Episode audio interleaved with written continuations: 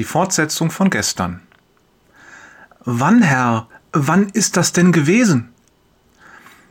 Eine halbe Stunde später.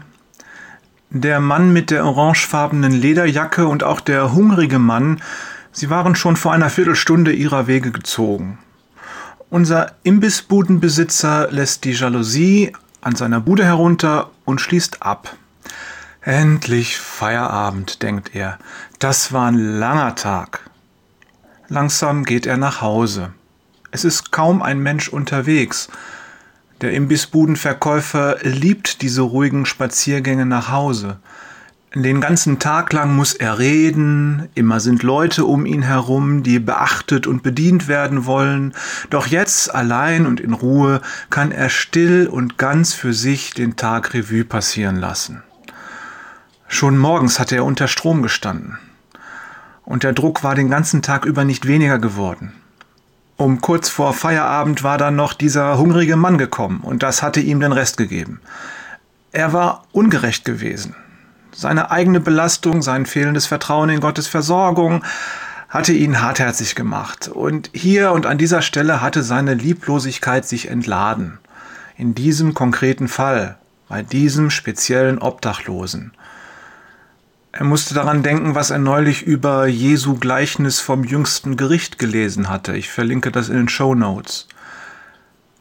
Es gibt eine erstaunliche Parallele zwischen den Schafen und den Ziegen in diesem Gleichnis, zwischen den Erretteten und den Verlorenen.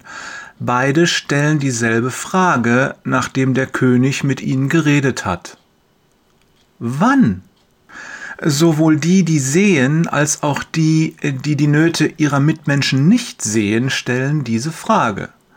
Diejenigen, die geholfen haben, erinnern sich nicht daran, dass sie geholfen haben. Und diejenigen, die vorbeigegangen sind an der Not ihrer Mitmenschen, erinnern sich nicht daran, dass sie vorbeigegangen sind. Wann, Herr, wann ist denn das gewesen? Nun, huscht dem Imbissverkäufer ein trauriges Lächeln über das Gesicht. Das zumindest weiß ich noch ganz genau. Es ist noch keine zwei Stunden her. Danke, dass du mich erinnerst, Herr.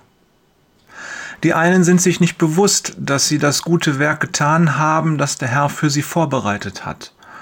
Und die anderen sind sich keiner Schuld bewusst. Eine ernste Stelle, denkt der Imbissverkäufer. Sie sagt viel darüber aus, worauf es Gott ankommt auf unsere Herzenshaltung, unsere Gesinnung. Äh, mit einem leichten Seufzen lehnt er sich gegen ein Straßenschild. Die Schranken am Bahnübergang sind natürlich geschlossen. Und der Autoschlange nach zu urteilen auch schon länger. Danke für diese Übung in Geduld, auch ich kann sie immer wieder gebrauchen. Lächelnd denkt er an den Mann in der orangefarbenen Lederjacke und betrachtet dabei einen Autofahrer, der nervös auf seinem Lenkrad trommelt. Mutter Teresa hat einmal gesagt, ich sehe nicht die Masse als meine Verantwortung, sondern den Einzelnen. Ich kann immer nur einen Menschen auf einmal lieben. Ich kann immer nur einem Menschen helfen. Also fange ich mit diesem Menschen an. Das stimmt geht dem Imbissverkäufer durch den Kopf.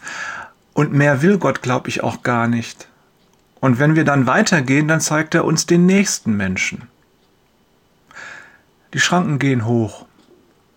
Morgen ist ein neuer Tag. Und ich bin froh, dass mir der Herr den Polizisten über den Weg geschickt hat. Danke, Vater. Beim Überqueren der Bahnschienen setzt ein leichter Nieselregen ein. Liebe Grüße von Jörg, nimmt einen nächsten nach dem nächsten Peters und Thorsten nimmt den nächsten nach dem nächsten Wader.